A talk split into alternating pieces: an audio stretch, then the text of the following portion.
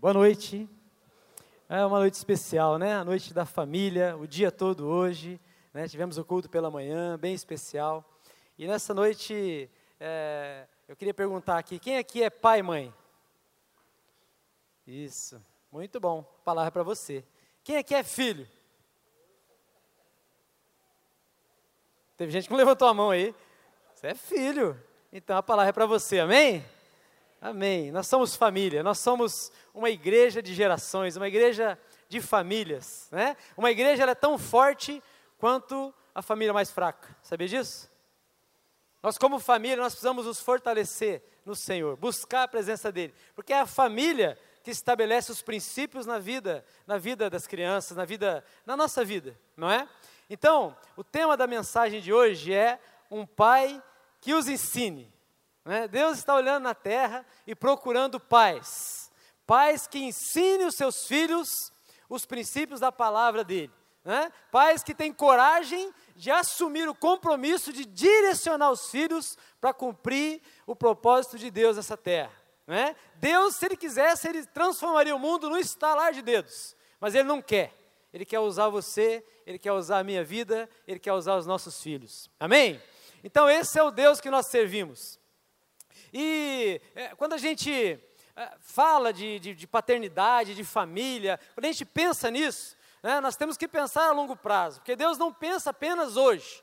Né, Deus não é um Deus é, de momento, Ele é um Deus de gerações. Né, ele está vendo além de nós. Por isso nós temos que ver além também. Nós não podemos pensar só no agora, só no momento. Não é? Então, a palavra de Deus, ela, ela é tremenda, porque ela, ela, ela mostra ah, as coisas, né? você lê ali uma história, parece, ah, aconteceu lá com Davi, aí depois o filho dele, você fala, que coisa, né? Por que não sabia que isso ia acontecer? Não, ele não sabia. Na verdade, ali nós temos a história completa, mas é, anos se passaram para que aquilo, para que aquilo ocorresse, né? para que uma geração fosse conquistada, para que algo acontecesse no, no mundo espiritual. Então, é, quando a gente vê o povo de Deus, né, eles são tirados do Egito, tirados do Egito com mão poderosa do Senhor, são levados, né, e Moisés então leva esse povo para o Egito, confiando que esse povo, que esse povo vai, vai servir ao Senhor, né, e aí eles, eles conquistam, ah, demora um tempo ali, 40 anos, depois conquista a terra prometida, e na terra prometida Josué assume o lugar né, de, de é, é, daquele que, que preside o povo de Deus, não é? E a Bíblia diz que ele chega num dia e diz assim: olha, gente, eu vou servir ao Senhor, eu e minha casa vamos servir ao Senhor, e vocês escolham quem vocês querem seguir. E o povo diz assim: não, nós estamos contigo, Josué. E eles então seguem Josué. O povo de Deus é abençoado, eles conquistam ah, muitos povos ali em Canaã, né? Só que após a morte de Josué, a Bíblia, a Bíblia diz, a minha Bíblia, a sua Bíblia diz, que esse povo esse povo se perdeu. Não é? Subiu uma geração. Então, é, Juízes 2, 10, 11, fala desse momento. Não é? Depois da morte de Josué, diz assim, no versículo 10: Depois que toda aquela geração foi reunida aos seus antepassados, né? leia-se, morreram, surgiu uma nova geração que não conhecia o Senhor e o que ele havia feito por Israel. Então os israelitas fizeram o que o Senhor reprova e prestaram culto aos Balaíns, ou deuses de Canaã.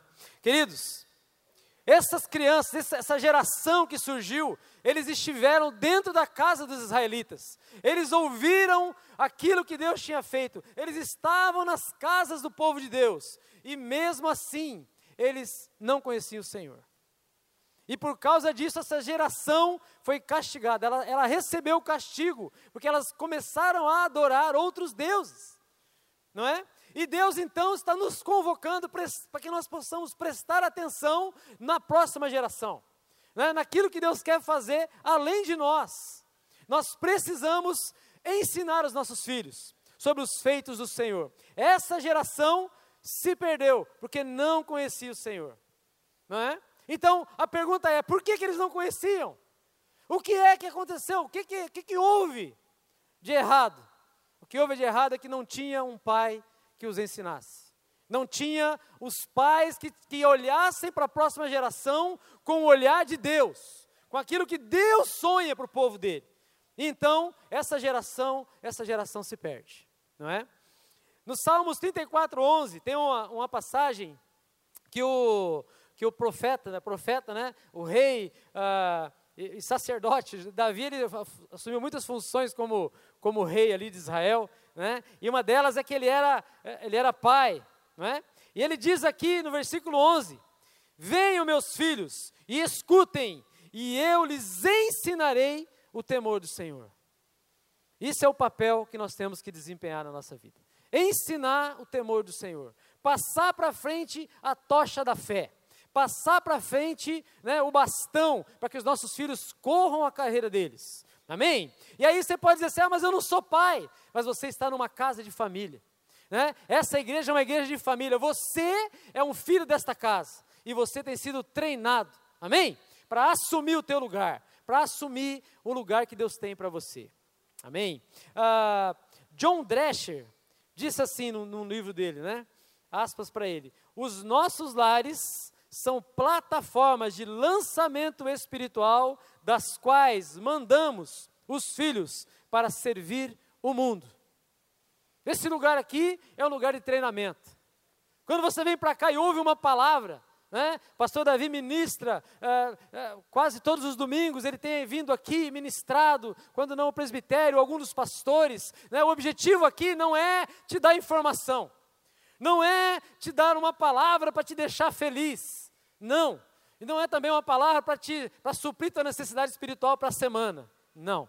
Essa é uma palavra para que você experimente uh, ou pratique durante a semana. É para você praticar essa palavra, né? Essa palavra é ministrada todas as semanas para que você pratique ela. Não apenas escute, mas seja praticante da palavra. Que é isso, é isso que Deus espera de nós, que nós abalamos o mundo. Que nós vamos para o mundo e transtornaremos, né? Nós vamos lá e abalar as portas do inferno. Não é apenas é, ser salvo e ir para o céu, mas é transformar esse mundo para a glória do nosso Deus. Amém? Então essa Bíblia aqui, a Bíblia diz que Jesus ele se fez carne, o verbo se fez carne. Né? E nós então precisamos nos transformar em verbo. Ou seja, ler a palavra e praticar a palavra. Porque aí nós vamos cumprir o que Deus mandou a gente fazer nessa terra, que é proclamar o reino dele, que é declarar libertação aos cativos, amém? Que é trazer, anunciar boas novas aos quebrantados. Esse é o nosso papel. E os nossos filhos estão nesse contexto. Nossos filhos precisam aprender isso. E nós somos aqueles que têm que ensinar, não é? E até tá, falei, falei pela manhã, né? É, uma sexta-feira atrás aí, nós fomos com um grupo de adolescentes na casa, na casa de do nosso irmão Mírio aqui, que está com a esposa que sofreu um acidente, né? É, ela é, quebrou assim uma parte do crânio e ela está em coma, mas Deus está fazendo uma obra tão linda na vida dela, na vida dessa família. Né? Nós queremos, Miro, que um dia ela vai sentar aqui ainda com a gente, celebrar com a gente, amém? Nós queremos ir lá naquele lugar, vários adolescentes, numa sexta-feira à noite, proclamando que Jesus Cristo é o Senhor, louvando, adorando. Até o Miro falou assim: oh, esse povo não vai embora, não? Ele ficou de cara com os adolescentes. Por quê? Porque eles estão lá declarando e abalando as portas do inferno, declarando cura sobre a net, declarando, porque eles são treinados nessa casa, amém? São os nossos filhos que estão fazendo. Se você for pesquisar aí, tem uma galera que está se movimentando. Né, movimentando nas escolas, está se movimentando nos países afora aí. É? Nossos filhos estão fazendo por quê? Porque eles estão sendo treinados nessa casa. Você, pai, está treinando seu filho. Não é? E esse é o objetivo.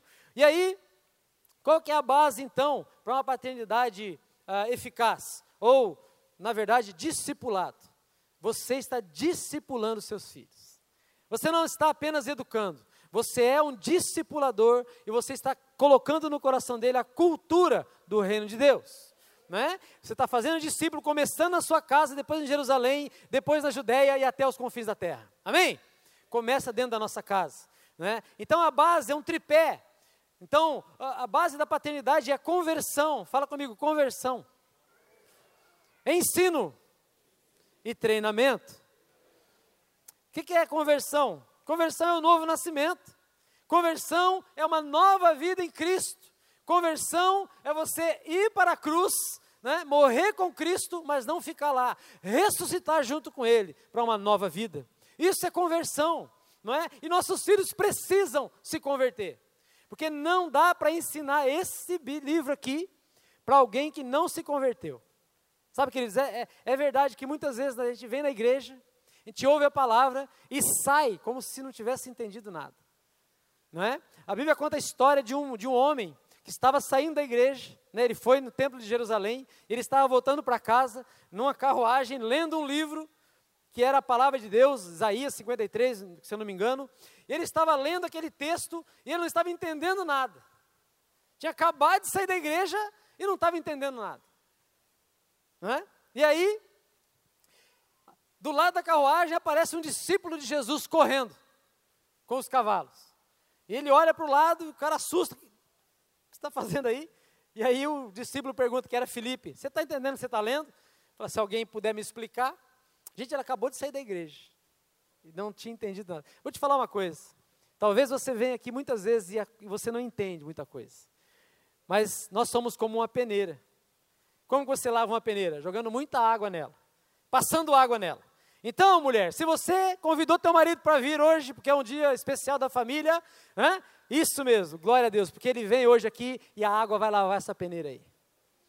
Talvez não retenha muita coisa, nós não retemos muito, mas na medida que nós somos lavados pela palavra, algo vai acontecendo na nossa vida. Então é importante estar na igreja, é importante, você que está nos, nos vendo pela internet, ali, né? Se você não está aqui hoje, tomara que seja porque é por um motivo muito bom né?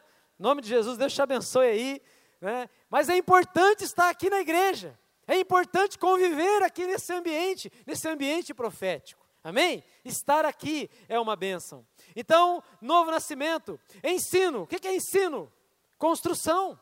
Ensino é uma instrução, é direção para um caminho. Né? É algo que te ajuda a fazer as coisas que você precisa fazer. Né? Ensino é sabedoria compartilhada. Né? Pessoas que já experimentaram aquilo, vêm para a gente nos dar ferramentas para que a gente cumpra o nosso papel, o nosso objetivo. E por último, treinamento. O que é o treinamento? Prática, experiências, erros, acertos. Né? Nós estamos numa casa que treina as pessoas, amém? Você tem sido treinado neste lugar. Né? Seus filhos estão sendo treinados neste lugar. E você precisa continuar esse treinamento na sua casa treinamento seu, né? porque você pega a ferramenta e faça como esse, esse homem, esse etíope, ele estava continuando lendo a palavra, para que aquela palavra entrasse no coração dele, e Deus enviou alguém para compartilhar com ele. E esse homem, então, no meio do caminho, ele se batiza, né? e ele recebe, então, uma transformação na vida dele, e ele vai feliz da vida. Então, ah, ah um pai que os ensine. Eu vou colocar aqui hoje quatro princípios, né? Que nós precisamos ensinar para os nossos filhos e que nós, como igreja, estamos aprendendo. Domingo após domingo, célula após célula, curso após curso nessa casa. Amém? Então, o Pai que os ensine. Eu vou uh, fazer aqui, vou ministrar, mas eu vou pedir ajuda de uma galerinha aí que eles vão fazer uma sketch, né? Para poder me dar o suporte aqui na mensagem. A primeira sketch que eles vão fazer é sobre Abraão, né? Quando Abraão está levando o filho para o sacrifício. Né? Abraão está levando o filho e ele chega até uma parte né, do do monte, e ele pede para os servos ficarem, e ele vai, só ele e o filho, adorar o Senhor. Vamos ver a cena?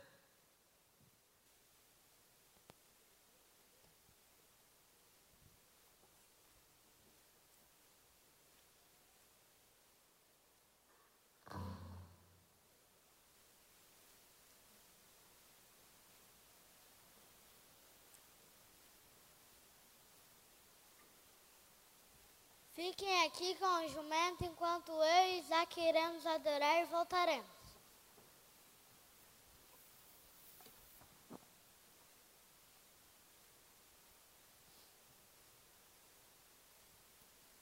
Pai. Sim, meu filho. A lenha e a brasa estão aqui, mas onde está o cordeiro para o sacrifício? Deus vai prover cordeiro para o sacrifício. Vamos.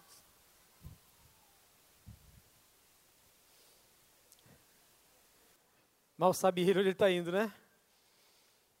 Nós precisamos ensinar para os nossos filhos. Deus está procurando pais que os ensine. Amém. Galera boa, hein?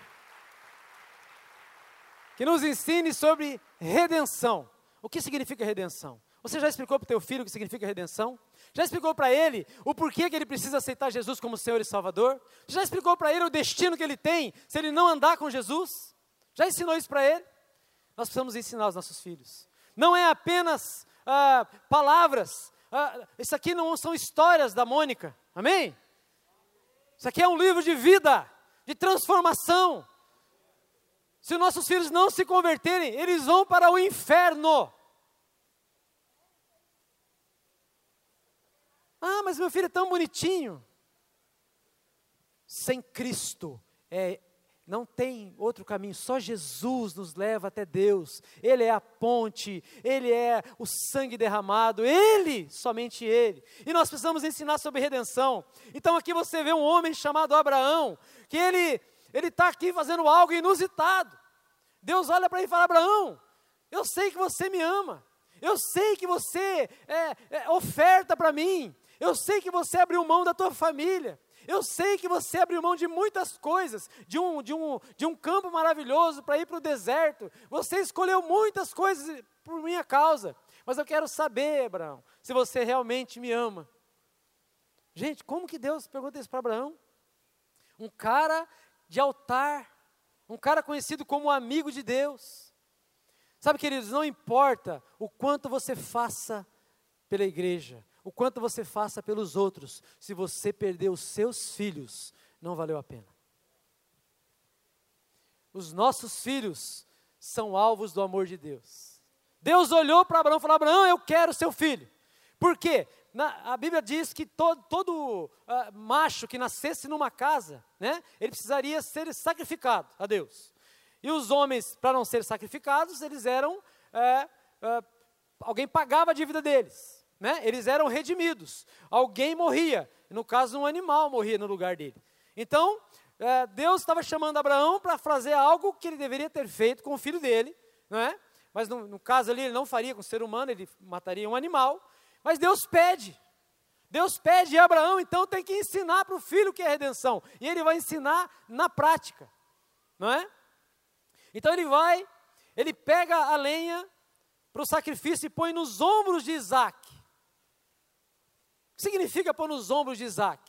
Nossos filhos precisam aprender o valor do sacrifício, da renúncia, da frustração, do dia a dia prazer. Sabe, queridos, nós vemos uma geração que não sabe esperar. Tudo é na hora que eles querem. Não sabe ouvir um não. Um não parece um tapa na cara. Eles vivem em função do sim, do que eu quero, do meu umbigo, eu quero para mim. E nós pais precisamos ensinar eles que eles precisam aprender a renunciar à sua vida. Você está vendo aqui um menino que está junto com o pai, fazendo um sacrifício. Quantas vezes, não falei de manhã, mas me lembrei de uma coisa aqui agora. Quantas vezes você levou teu filho para a sala de oração e ficou lá com ele? Ah, mas lá não tem tablet, não tem celular. A sala de oração ela abre às 6 horas da manhã e fecha 24 horas, meia-noite. Ela está liberada. Não precisa pagar para entrar. Não precisa pedir licença, ligar para o pastor, nada. Você está liberado para levar a tua família lá dentro, amém? Leve a sua família para um lugar de altar. Um lugar de altar, um lugar onde você vai parar e ouvir a voz de Deus. Às vezes a gente coloca o nosso filho quieto, ele fica assim, ah, não tem nada para fazer. Que bom, é ótimo não ter nada para fazer. Pensa em alguma coisa, pensa em Deus, ora. E aí, nós temos que levar os nossos filhos junto com a gente para o sacrifício. Queridos, quando você jejua, seus filhos jejuam também? Eles entram no sacrifício com você? Adolescente, quando você jejua, você fica obrigando seus pais a jejuar também? Porque uma coisa é jejuar todo mundo, né? Outra coisa é só você. Chega em casa, a mãe faz aquela bisteca maravilhosa. Mãe, eu estou jejuando, mãe. Logo hoje essa bisteca. O jejum é teu, amém? O sacrifício é teu. aprenda a renunciar, aprenda a passar por frustração, aprenda e ensine os seus filhos. Nós pais muitas vezes não conseguimos adiar prazer. Nós olhamos para as coisas e pensamos: ah, dá para fazer, vou fazer agora, vou comprar agora, eu vou agora. E não esperamos. Abraão está mostrando para o filho: olha, filho, tem algo mais do que a tua vida. Nós amamos você, mas existe um Deus que é maior do que você. Existe um Deus que, que, que, que suprime você, que é mais importante do que você. Será que teu filho ele, ele, ele olha para você e pensa isso? Ó, tem um Deus aí que não ganha dele de jeito nenhum. Meu pai sempre vai colocar ele na frente. Ou você coloca o teu filho na frente de Deus. Diz a palavra que, a, que Abraão então demonstra para o menino o que, que é redenção. O que, que é redenção? Redenção é substituição, é alguém morrendo no teu lugar. Ele está lá então, né, no versículo 13: Abraão olhou em volta e viu um carneiro preso pelos chifres no meio de uma moita. Abraão foi, pegou o carneiro e ofereceu como sacrifício em lugar do seu filho. Isso é redenção. Isso é redenção. Nossos filhos querem direitos, mas o que eles têm que ter, sabe o que, que é? Eles têm que ter é sacrifício. Eles têm que aprender a abrir mão da vontade deles, em favor do irmão dele. Redenção. Sabe, Deus não vai pedir para você nada que Ele não está disposto a fazer. Anos depois, na frente, um outro filho foi, foi levado para morrer. Só que esse filho morreu o Filho de Deus, morreu no lugar de todos nós, morreu no lugar das crianças, dos adolescentes, dos jovens, dos casais, dos idosos. Ele substituiu a gente. Redenção. Você sabe o que significa o que ele fez? Imagine Isaac olhando aquela faca vindo de encontro à barriga dele. E de repente um anjo grita: para. Eu gosto demais disso, porque o Abraão escuta Deus de novo. Ele escutou Deus antes, mata o menino, e ele escuta Deus de novo para não matar. Porque se ele mata o menino, Jesus não vem. Olha aí que doideira. Mas porque ele está ouvindo a voz de Deus. Um pai precisa ouvir a voz de Deus e levar os filhos onde Deus quer que leve eles. Você precisa levar os seus filhos onde Deus quer que você leve. Não é na tua vontade, é na vontade do Senhor. Deus pediu para levar Isaac para o sacrifício. E Abraão levou. Redenção. Amém? Glória a Deus. Segundo, agora aqui é a cena de Moisés. Moisés confrontando o faraó, né, pedindo, pedindo para faraó deixar o povo ir. Vamos lá? Foi difícil para o povo de Israel deixar o Egito. Faraó resistiu aos pedidos de Moisés e Arão para que deixasse o povo ir. O Senhor falou a Moisés: Vá ao Faraó e diga-lhe que assim diz o Senhor. Nós vamos falar com ele. Faraó, deixe o meu povo ir para que possamos adorar o meu Deus em outro lugar. Se você não deixar, castiga, deixar, castigarei todo o seu território com muitas pragas. Deixe-me pensar. Não concedam nada que Moisés e Arão lhes pedir. Foram dez pragas enviadas àquela terra. Faraó foi fazendo concessões, mas ainda retinha coisas. Você pode sair, mas não deve ir tão longe. Não, levarei todos e nós vamos sim para outra terra adorar o meu Deus. Levem as crianças, as... levem os homens, as crianças ficam. Não, levarei todos, todos os jovens, velhos, homens, mulheres e as crianças vão sim. Não, as crianças ficam. As crianças vão e nenhuma unha sequer ficará para trás.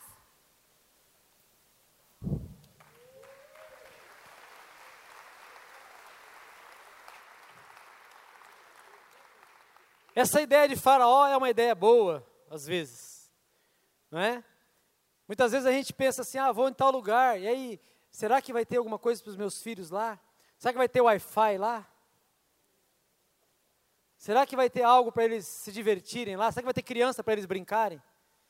Né? E aí a gente pensa duas vezes. Imagina o povo de Israel saindo do Egito, das casas, levando tendas, com criança no colo, sem fralda descartável, né? As mães grávidas levando as crianças. E aí, é, esperando o sol, a, a nuvem andar para ir. Tá lá, acabou de trocar todos os meninos, botou para dormir, botou as fraldas no varal, daqui a pouco a, a nuvem se movimenta. Desmonta tudo e começa de novo. É uma ideia boa do faraó, mas o Moisés sabia que há um destino para o povo de Deus. Não viva por momentos, viva por destino. Viva por destino, porque é o destino que mantém você firme na fé. Então está no texto aqui, Êxodo 10, né, 8 e 11. Vão e prestem culto ao Senhor, o seu Deus. Mas diga-me, quem irá? Moisés respondeu: Temos que levar todos, os jovens e os velhos, e os nossos filhos e as nossas filhas, e as nossas ovelhas e os nossos bois, porque vamos celebrar uma festa ao Senhor. Disse-lhe Faraó: Vocês vão mesmo precisar do Senhor quando eu deixá-los ir com as mulheres e crianças? É claro que vocês estão com más intenções. De forma alguma, só os homens podem ir prestar culto ao Senhor. Queridos, às vezes a gente chega aí para a igreja assim: Ah, vai ter trabalho para as crianças hoje? Vou dizer para você: aqui não tem trabalho para criança. Aqui tem treinamento para criança. Nós estamos treinando seus filhos, amém? Nós estamos ajudando você na sua tarefa. Ali embaixo, aqui na, na igreja underground, ali, né? Nós treinamos os guerreiros, treinamos uma geração, nós estamos formando essa geração, nós estamos pregando a palavra para eles. Então, não é um trabalho. Então, traga, ensine o teu filho a curtir esse ambiente, a curtir. Eles toda quarta-feira, meio-dia e depois às 18h30, os, os netos do pastor Davi estão ali na sala de oração. E eles já chegam ali como se estivesse na casa deles, eles estão mesmo. Eles se sentem à vontade naquele ambiente. Nós precisamos mostrar para os nossos filhos que este lugar aqui é o melhor lugar da terra. É melhor que a Disney, é melhor que praia, é melhor que shopping, é muito melhor. É melhor. Você vai para Disney, você sai cansado de lá, mas se você, daqui você pode sair transformado para sempre. Você pode ter a sua história transformada neste lugar. Aqui é o melhor lugar da terra. Mas é um destino. É um destino. E, e Moisés, então, ele olha, fala de jeito nenhum, faraó, nenhuma unha eu vou deixar aqui, nenhuma unha. Pai, mãe, um dia você vai entregar seus filhos para o Senhor. E a pergunta é, né, e Faraó vai fazer essa pergunta muitas vezes: vai só vocês dois? Não se preocupa com eles, não. Eles são só crianças. Ah, quando eles crescerem, eles vão se virar, eles vão buscar a Deus. Não, não é assim no reino de Deus. Não é assim. O reino de Deus é para a família, é para todos. E nós vamos entregar para o Senhor todos os nossos filhos. Você, pai, tem que olhar para o diabo e falar assim: nenhuma unha eu vou deixar nas tuas mãos. Nenhuma unha. Todos os meus filhos serão ensinados do Senhor. Todos eles. Esse é o teu papel. Sabe, que às vezes nós olhamos, ah, eu quero fazer uma viagem maravilhosa. Essa viagem não é o seu destino. Eu quero ir para Disney, não é o seu destino. Eu quero fazer uma festa de 15 anos aí, adolescentes, não é o seu destino. É só passagem. Existe um destino em Deus para nossa casa, para os nossos filhos, a eternidade. Onde nós vamos passar a eternidade? Onde os seus filhos passarão a eternidade? O texto continua. E Moisés, então, ele vai sai com o povo e fica no deserto 40 anos. Era uma viagem curta, mas ele fica 40 anos, porque o povo desobedece. E esses adultos que saem, eles perecem no deserto. Os pais dessas crianças que saem perecem. E quem é que conquista a terra prometida? Aquelas crianças que Moisés não negociou. Vou te falar uma coisa, às vezes você pensa assim: ah, Deus tem promessas para mim. As promessas não são só para você, são para os seus filhos também. São, talvez as promessas que Deus fez para você não aconteceram ainda, porque vai pular você, vai ser os seus filhos que vão receber. Eles vão conquistar. Então o seu papel é treiná-los. Até hoje a gente conversando em casa ali, A Simone recebeu uma palavra profética há muitos anos, que ela, que ela dizia assim: Olha, você gosta de dançar. Você olha para o grupo de dança e fala: ah, Por que, que não me chamam para dançar? Ela saiu daquela palavra assim: Eu nem gosto de dançar. Essa palavra estranha, eu não curto dança. Eu, eu gosto de teatro. E aí, a Ana Vitória fez essa oração. Ela fez essa oração. Ah, eu queria tanto participar de um grupo de dança. Pulou uma geração. A promessa que Deus colocou sobre a Simone, Deus não está olhando só para Simone, ela está olhando para Ana, para Bia, está olhando para os filhos da Ana, para os filhos da Bia. Deus está olhando lá na frente, porque Deus é um Deus de geração, Ele tem um destino abençoado para você e para os teus filhos, porque é o destino que vai manter a santidade. Se José não tivesse um destino, ele tinha sucumbido com aquela mulher, mulher de Potifar, mas porque ele tinha um destino, ele não fez isso. Jesus, ele tinha um destino, por isso ele não se deixou levar por Pedro. Não, Jesus, ninguém vai te matar, eu vou te proteger. Jesus olha para ele e fala: Para de falar isso, que você está falando das coisas da terra, isso é coisa do inferno. Eu não estou aqui para agradar a terra, eu estou aqui com um destino. Amém? Um destino. Aí agora tem mais uma, mais um sketch, o próximo ponto, sobre Samuel.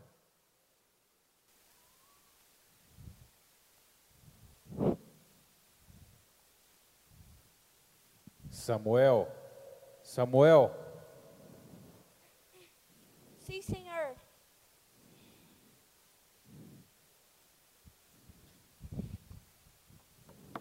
Senhor, você me chamou? Não, não te chamei. Agora volte e deite-se. Ué, tá bom. Samuel, Samuel. Senhor, você me chamou? Não, não te chamei. Agora volte e deite-se. Tá bom. Oxi.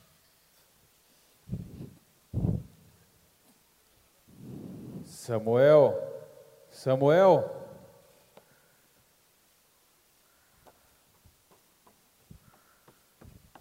Senhor, você me chamou? Não, não te chamei, mas da próxima vez que chamar, diga: Fala, Senhor, seus servos te ouvem. Tá bom.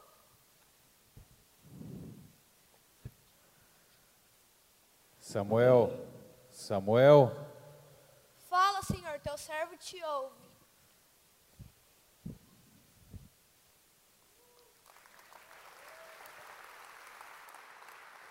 Então nós temos aqui a história né, do menino Samuel, que foi deixado no templo para aprender as coisas do templo. A Bíblia diz que Ana queria muito ter filhos, e ela estava no templo um dia orando, clamando ao Senhor, desesperada, é? e o sacerdote olhou, achou, essa mulher deve estar bêbada, está muito esquisita. Chegou nela e disse, mulher, você está bêbada, isso é hora de beber, cedo assim? Ela falou, não, meu Senhor, eu não estou bêbada, eu estou clamando ao Senhor, minha alma está angustiada porque eu estou orando. Aí ele olhou para ela e disse assim, olha, vá, que Deus vai atender o seu pedido. Então essa mulher, o que ela queria era ter um filho, ela não podia ter filhos, ela era estéreo. Filhos é benção, amém?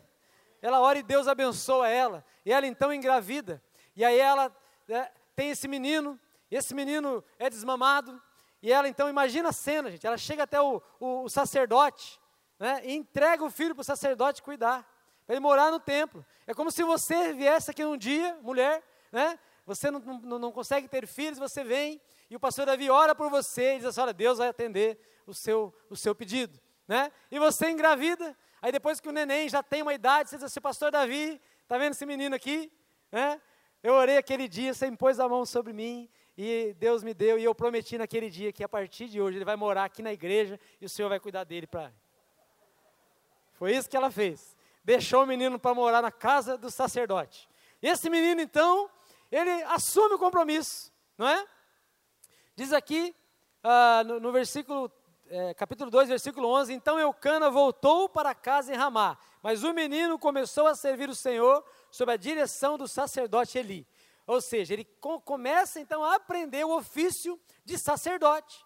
Ele começa ali como acender as lâmpadas, né, do, do, da menorá, como acender, co- como trocar o pão da preposição, como a- a montar o altar de incenso, tudo aquilo que, que era o ofício do sacerdote, ele estava aprendendo.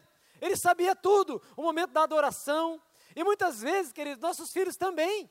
né, eles vêm aqui, participam do louvor, eles levantam as mãos, eles cantam, eles dançam. Eles conhecem as três palavrinhas. Né? Conhece tudo. Conhece eh, quem é o pastor que está pregando. Né? Eles conhecem, sabem como funciona a liturgia da igreja.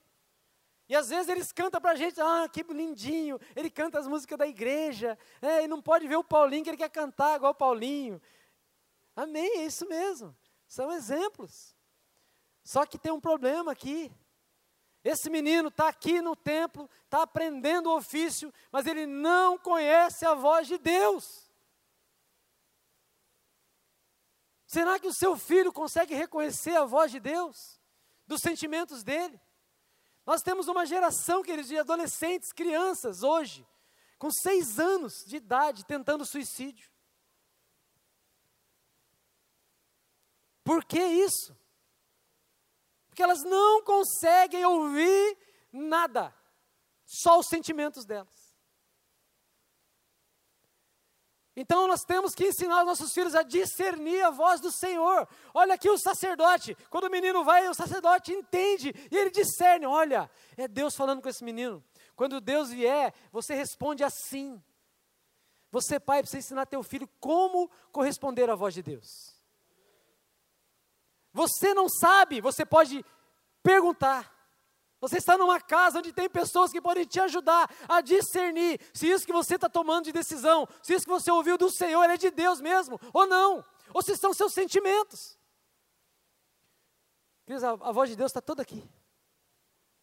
Toda aqui a palavra do Senhor.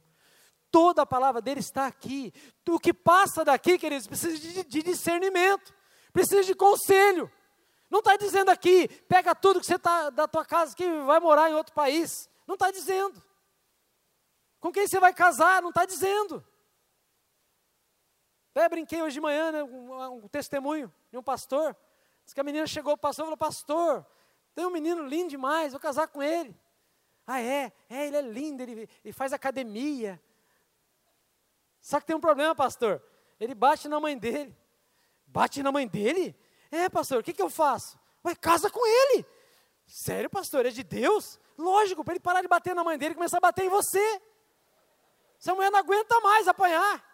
Gente, o cara bate na mãe, não vai bater na mulher. Busque conselho. Pastor, será que essa pessoa aqui, é interessante? Posso começar a conhecê-la? Viu, jovens? O que a gente escuta muitas vezes é que chega já pronto.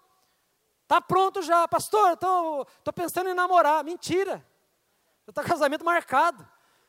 Já está tudo certo. Vem só para para fazer um buffet, buffet, tudo. Só vem só para desencargo de consciência. Ô pastor, se quiser ir no meu casamento, tá? Vai, tá o dia. Adolescentes que começam a namorar, pedem autorização dos pais. Aí o pai não ouve a voz de Deus, ou acha que ouviu. Ai, não posso falar não para ele. Quem disse que não pode falar não? Quem disse que um pai não pode pôr limite no filho que está dentro da sua casa, que come da tua comida, que veste da roupa que você dá para ele? Você tem autoridade para dizer para ele: olha, não gostei desse cara aí não, não é tempo. Vou falar que teu pastor é o que a gente escuta, né? Vou falar que teu pastor. Você é o pai dele, é o pai dela. Você tem autoridade, levanta! Levanta! Reconhece a voz, você é voz do Senhor na tua casa. Você tem que ter voz na tua casa. Larga a mão de ser crente plaquinha. Crente plaquinha, sabe aquela placa de trânsito? Aqui é 60 por hora. Você passa 60 ali? A plaquinha está lá. Vum! A plaquinha, ô oh, gente, aqui é 60. Ô, oh, ô! Oh. Ah, aqui é 60, gente. Aí lá na frente tem um radar, 50 por hora. Aí o radar fala assim: passa aqui para você ver. Passa, vai, vai. Aí não, né? Uh, reduz e passa quase parado. Mas por quê? Porque o radar tem autoridade. O radar bota a mão no bolso. O radar, ele tira de você algo. Querido, está faltando STF dentro de casa. E no Brasil também. Está faltando STF dentro de casa. Sabe o que é isso? Última instância. Um pai que tem uma palavra e diz assim, não, e acabou. Ah, mas por quê? Não tem porquê. Nem tudo tem explicação nessa vida. Nem tudo. Amém? Será que o seu filho, ele olha para você e olha e vê a voz de Deus na tua casa? Ou ele vê a voz de um irado? Ou ele vê a voz de um preguiçoso? Ou ele vê a voz de um incrédulo, religioso? A voz de Deus tem que ecoar nos nossos lares, amém? Nossos filhos precisam aprender a discernir a voz de Deus. Eles discernem a voz de Deus na medida em que eles aprendem a obedecer. Obedece, diga para o Senhor: Eis-me aqui, Senhor, que eu estou te ouvindo. Fala, Senhor, disposição de coração, disposição de obedecer, porque não é só ouvir, mas é obedecer. Seus filhos te obedecem, você é a voz de Deus lá. Voz de Deus. O menino está na igreja e não conhece a Deus. É um religioso. Mas esse menino aqui, ele se transforma num dos maiores, dos maiores juízes, né? um dos primeiros juízes ali do povo de Deus. Um cara íntegro, um cara que não teve exemplo de pai, porque o pai dele mandou ele para o templo, para o sacerdote Eli, que não era um bom exemplo. Leia a história do sacerdote Eli para você ver. Ele não era um bom exemplo, mas esse menino, ele aprendeu a ouvir a voz de Deus. E ele pôde então discernir. Ele olhava para os filhos de Eli. E falou: Não vou seguir esses caras aí, não. Seus filhos têm coragem de dizer não para o amigo? Para vozes. A Bíblia diz que existem muitas vozes no mundo e nenhuma sem significado. Todas elas têm um motivo. Mas qual é a voz que faz diferença? Qual é a voz que quebra o jugo? Qual é a voz que quebra os cedros do Líbano? Qual é a voz que quebranta os corações? Qual é a voz? Nossa casa tem que ser, tem que ecoar essa voz lá. Amém? Um lugar de eco. Nossa casa é um eco. Deus fala e reverbera para tudo. Deus fala e vai para a vizinhança, e vai para a escola dos nossos filhos. Seu filho é voz do Senhor na, na, na, sala de aula. Adolescente, você é voz do Senhor lá. Quantas vezes você se levantou e falou assim, gente, ó, quando essa aula começar aqui, vou fazer uma oração nesse lugar, porque aqui não tem jeito, não. Só Jesus aqui. E aí, professor vai dizer assim, ó, você está atrapalhando a hora, pode sair, amém, glória a Deus. Vou orar lá fora. Então, a gente precisa se rebelar, não. Estou dizendo que você é voz naquele lugar. Quantos amigos teus estão lá se perdendo nas drogas, se perdendo indo para o inferno e você está de boa? Achando que ah, não posso falar nada, senão vou agredir ele. Você tem a verdade, a verdade no teu coração, a verdade, a ressurreição, a vida, o caminho, você conhece a verdade, proclame isso, declare essa voz, amém? Aleluia. Próximo. Aqui agora, outra cena, é a cena de Uzá. Uzá é um, um filho de Abinadab, né? Abinadab que, que recebeu a arca do Senhor na casa dele durante 20 anos, depois que a arca foi, foi, foi roubada pelos, pelos filisteus. Ela volta, né, e ela chega até a casa de Abinadab e fica durante 20 anos ali para ele cuidar. E depois de 20 anos, Davi assume o reinado e ele então quer trazer a arca de volta. Né? E ele então dá um jeito lá para colocar a arca num carro de boi para trazer essa arca. E olha o que aconteceu.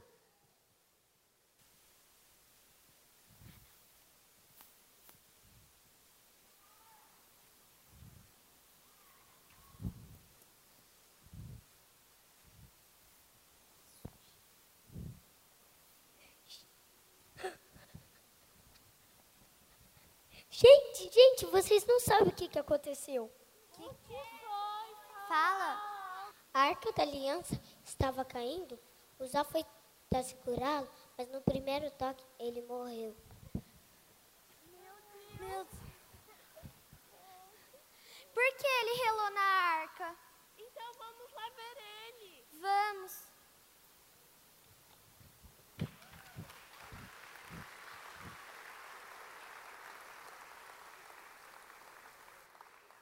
Então esse Uzá, né, estava ali junto com o irmão dele, Aiô, no carro de boi, a arca no carro de boi, e esse, esse carro de boi passa em cima de uma pedra e a arca começa a escorregar. E ele então coloca a mão para que ela não caia no chão. Existia uma lenda né, no, no, no, povo judeu que se a arca tocasse o chão, aquele, aquele ambiente todo ali em volta ficaria infrutífero, né, ficaria amaldiçoada aquela terra.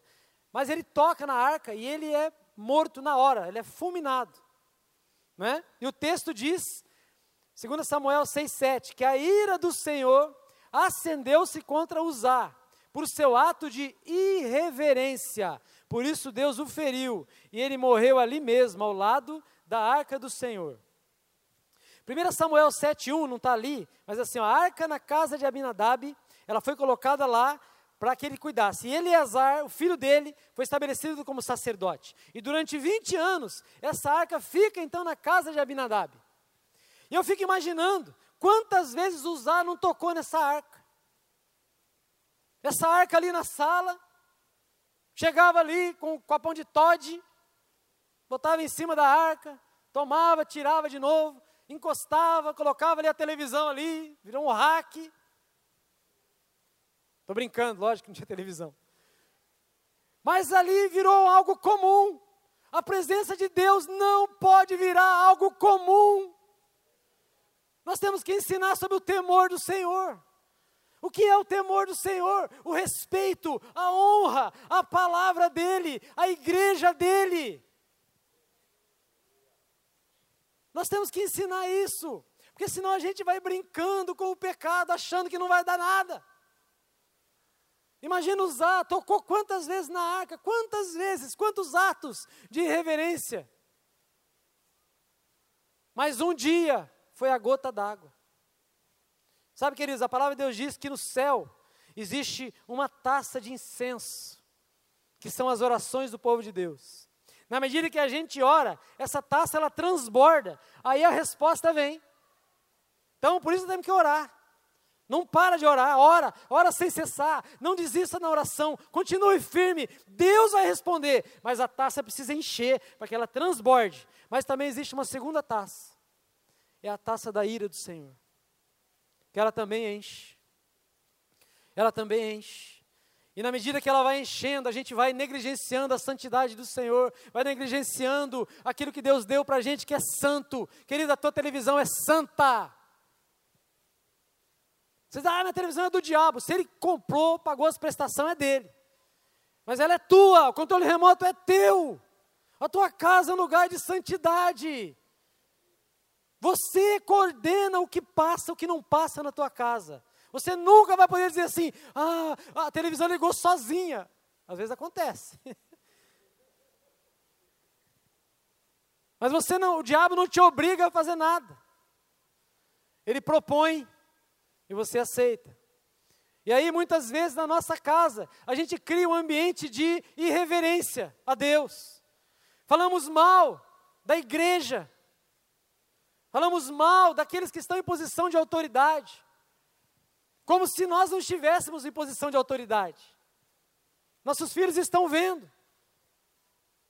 Nunca houve uma geração tão irreverente como essa. Uma geração que não respeita a autoridade que não respeita, não respeita as pessoas que estão, por quê? As pessoas que estavam fizeram errado, negligenciaram o papel delas, perderam. Mas não é por isso que todos hoje são assim. Deus quer levantar você, pai, você, mãe, como exemplo como exemplo dentro da sua casa. O teu filho não precisa olhar para fora para procurar exemplo, ele tem que olhar em você e ver um padrão de santidade. Um padrão de santidade, alguém que não negocia os princípios da palavra. Esposa, quantas vezes a gente usurpa o lugar, o papel do marido? A gente não, porque eu não sou esposa, né? Usurpando. Ah, esse cara não vale nada. Isso é um preguiçoso. Isso não faz nada em casa. Tá vendo seu pai? E aí ela assume o lugar do marido. Isso é usurpar o que Deus estabeleceu como princípio. O homem tem autoridade na sua casa. Não é porque ele merece, não. É porque Deus estabeleceu. Então, mulher, honre o teu marido. Diga a ele: você é um homão, hein? Você é um homem de Deus. Você é o cara, ainda que ele não seja. Faz pela fé, em nome de Jesus. Vale dos ossos secos, né? Enchei de carne isso aí. Declare sobre ele: ah, mas ele não é crente, mas você é. Você tem a revelação da palavra. Ganhe o teu marido servindo ele, amando ele. E aí a gente vai tocando, quando a gente começa a declarar, amaldiçoar a nossa casa, nossos filhos, nós estamos tocando naquilo que Deus acha é, importante, naquilo que Deus valoriza. Deus valoriza a família, querido. Deus valoriza, Deus está preocupado com os seus filhos, Ele não está preocupado com a escola que os seus filhos vão estudar, Ele não está preocupado com a viagem que eles vão fazer, não, Deus está preocupado com o coração deles. O computador vira hoje o ambiente onde a gente esquece que ele é santo. O computador da minha casa é santo. Ah, mas todo mundo acessa pornografia nos computadores por aí, mas na minha casa ele é santo. Os nossos filhos estão se perdendo dentro da nossa casa. Queridos, de, às vezes um, um, celular, às vezes na, na, na nossa frente, eles já conseguem acessar e apagar antes de você ver. Hoje tem tutorial para tudo, até para mentir. Como mentir, ninguém fica sabendo. Como se cortar e ninguém vê. Nós temos que trazer nossos filhos para o nosso coração. Nós temos que trazê-los. Mas você só vai trazer se você for o exemplo para eles. Você não consegue corrigir quem você, quem você não ama e quem não ama você. Você não consegue dizer para o seu filho não, se você não tem um coração, se você não aprendeu a ouvir não. Se você não põe limite para você. Usar estava lá botando a mão onde não deveria pôr a mão. E ele morre. E aí, o rei Davi fica de cara com Deus, como que Deus faz isso? Aí Davi vai perguntar, agora como, por que, que matou? Deus fala, porque você fez do jeito errado, não era assim. E ele então demora três meses estudando a palavra para entender qual é o jeito certo. Porque ele, o que, ele faz? Ele faz o que os filisteus fizeram. Os filisteus colocaram a arca no carro de boi e mandaram a arca para Israel, e a arca foi sozinha. E ele achou que era igual. Para de copiar os filisteus. Para de viver tua vida financeira olhando para o filisteu. Ah, é assim que está todo mundo fazendo, vou fazer também. Está todo mundo sonegando, vou sonegar também. Está vendo? Não tem jeito nesse país. Se não sonegar, não dá. Mentira. Se não mentir, não dá. Mentira. Se não mentir, não dá, é mentira. E aí Davi vai estudar e ele descobre o jeito de Deus.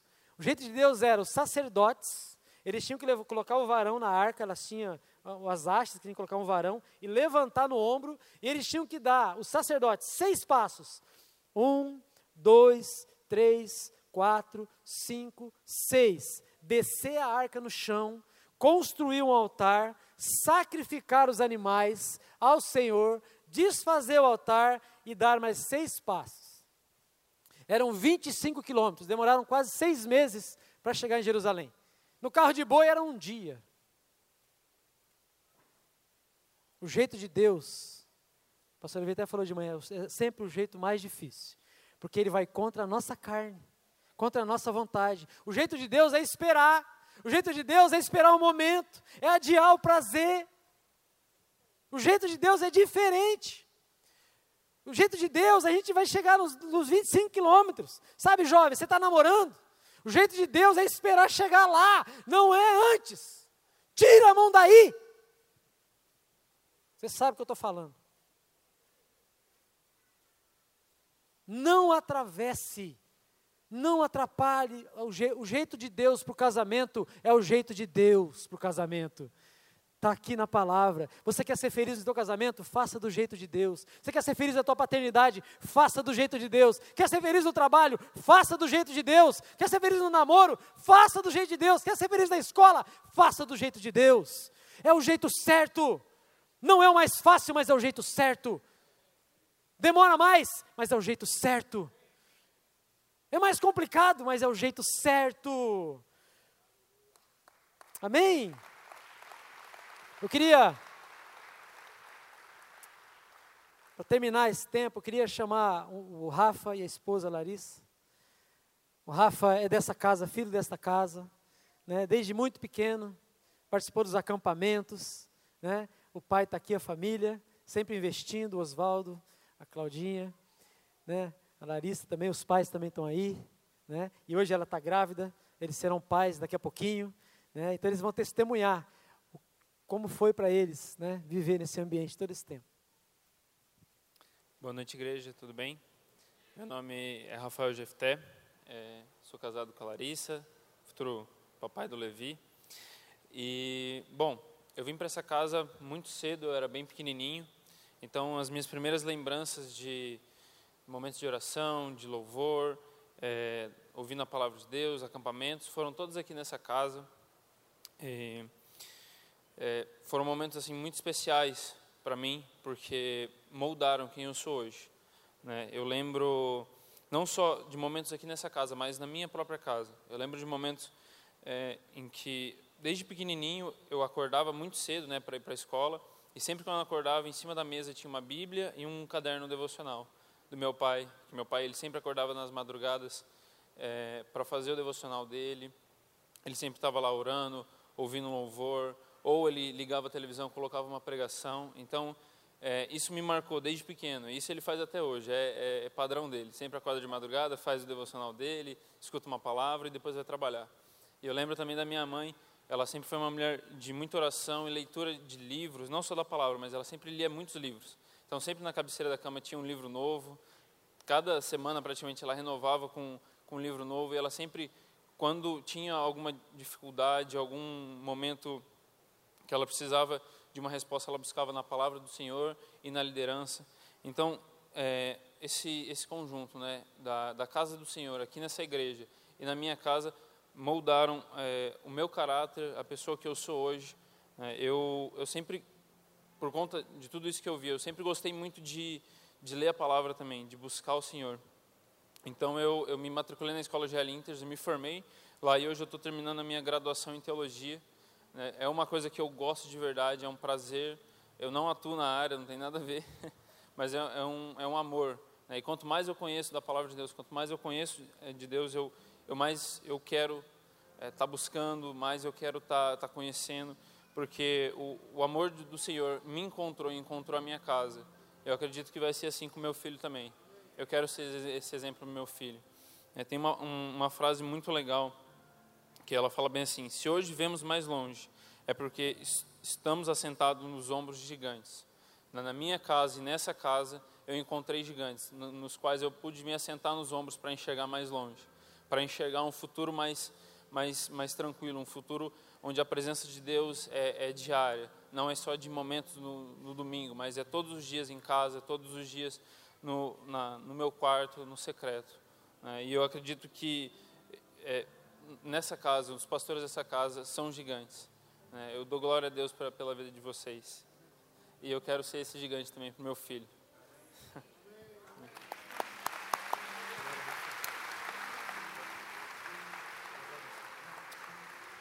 Você viu, gente? Eu sou gigante. Perto dele, não, né? Amém? Você pode ficar em pé? Queridos, o temor do Senhor, pais, ensine os teus filhos a guardar a intimidade deles, a intimidade deles, a guardar a vida sexual deles. O diabo está tentando destruir a vida sexual das crianças. Destruir, queridos. Essa semana eu vi a, a, a ministra Damares contando que ela, quando ela estava lá sendo abusada, ela, ela não gritou. Aí ela disse assim: Olha, se eu, se eu soubesse que eu, puder, que eu podia gritar, se eu soubesse que eu podia gritar e sair correndo, eu faria. Eu não sabia. Seis anos de idade. Ensine os seus filhos. Ensine a se proteger. Ensine. Não deixe alguém violar os teus filhos. Converse com eles. Faça um lugar na tua casa onde as crianças podem abrir o coração, contar para o pai e para a mãe aquilo que está pensando, o que está sentindo. Adolescentes, busquem os teus pais. Abre o seu coração. Eu queria hoje orar pelos pais dessa casa.